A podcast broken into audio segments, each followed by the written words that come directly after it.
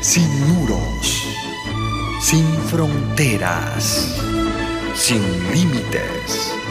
Radio Mundial Adventista, más que una radio, sembramos esperanza. Proverbios 20, verso 1. El vino es escarnecedor, la sidra alborotadora, y cualquiera que por ellos hierra, no es sabio. El vino está personificado, es escarnecedor. El vino no se burla de las personas. Son los borrachos que están bajo la influencia del vino y de las bebidas fuertes, los que se burlan de lo correcto y de la religión. La sidra o checar, término usado para referirse a las bebidas fermentadas no hechas de uva, sino de otras frutas, como granadas y dátiles, según Deuteronomio 14, verso 26. Todas las bebidas embriagantes son engañosas. Los bebedores piensan que se vuelven más fuertes, más sabios, más rápidos para la acción y más elocuentes a medida que aumenta la cantidad que beben. Pero los experimentos muestran todo lo contrario.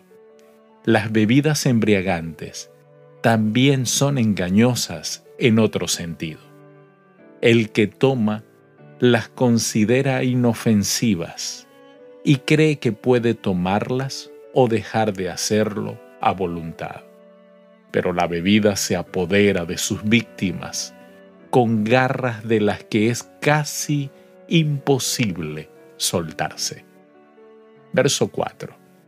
El perezoso no hará causa del invierno. Pedirá pues en la siega y no hallará. Este pasaje no quiere decir que el perezoso tiene miedo del frío, sino que no le gusta trabajar. Mientras come lo que su campo ha producido, no siente la presión del hambre que lo obligaría a trabajar, arar y sembrar para la siguiente cosecha. La consecuencia inevitable es que el siguiente otoño lo encuentra tratando de alimentarse con la abundancia de los que han sido sabios y diligentes. Verso 14. El que compra dice, malo es, malo es, mas cuando se aparta, se alaba. Malo es, es típico de la naturaleza humana, muy débil, por cierto, menospreciar el valor de lo que compramos y exagerar las buenas cualidades de lo que vendemos. La honradez exige que procuremos objetivamente descubrir el valor preciso de determinado artículo, ya sea que vendamos o compremos. No solo está en juego la honradez, sino también el amor a nuestros prójimos, que es tan esencial para una vida justa como lo es el amor a nuestro Creador. Si observamos la regla de oro, seremos tan considerados con los otros al vender como lo somos con nosotros mismos al comprar. Verso 16. Quítale su ropa al que salió por fiador del extraño, y toma prenda del que sale fiador por los extraños. Repetidas veces Salomón alude a la necesidad de salir como fiador de otro lo hace en Proverbios 6, Proverbios 11, 17 y 22. En este versículo se refiere especialmente a la persona que se arriesga a salir fiador por otra a quien no conoce bien. La ley prohibía cobrar interés en los préstamos concedidos a un hermano.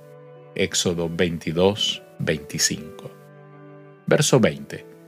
Al que maldice a su padre o a su madre, se le apagará su lámpara en oscuridad tenebrosa.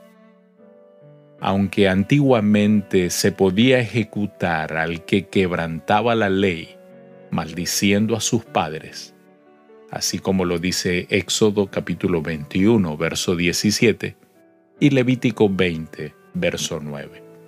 Es probable que aún desde antes que hubiera eludido la observancia del quinto mandamiento, al cual aludió Cristo en Mateo 15:4, es más probable que Salomón se refiera aquí a la degradación moral característica de los que caen en ese vil pecado. Indica la profundidad en que cae el Hijo al faltarles al respeto a los padres. Verso 29. La gloria de los jóvenes es su fuerza, y la hermosura de los ancianos es su vejez. Un joven que ha conservado todo el vigor de su virilidad mediante una vida limpia y trabajo arduo, tiene una gloria de la cual no puede jactarse ningún anciano. Por otra parte, el anciano que a través de una vida larga y útil ha estado aprendiendo las lecciones enseñadas por el camino de justicia, tiene una belleza y una gloria propia. Querido Dios, gracias. Gracias por estos proverbios cargados de lecciones de vida para nosotros, tus hijos. Señor, que podamos vivir en el cumplimiento de tu voluntad. Te lo pedimos en el nombre maravilloso de Cristo Jesús. Amén. Dios te bendiga.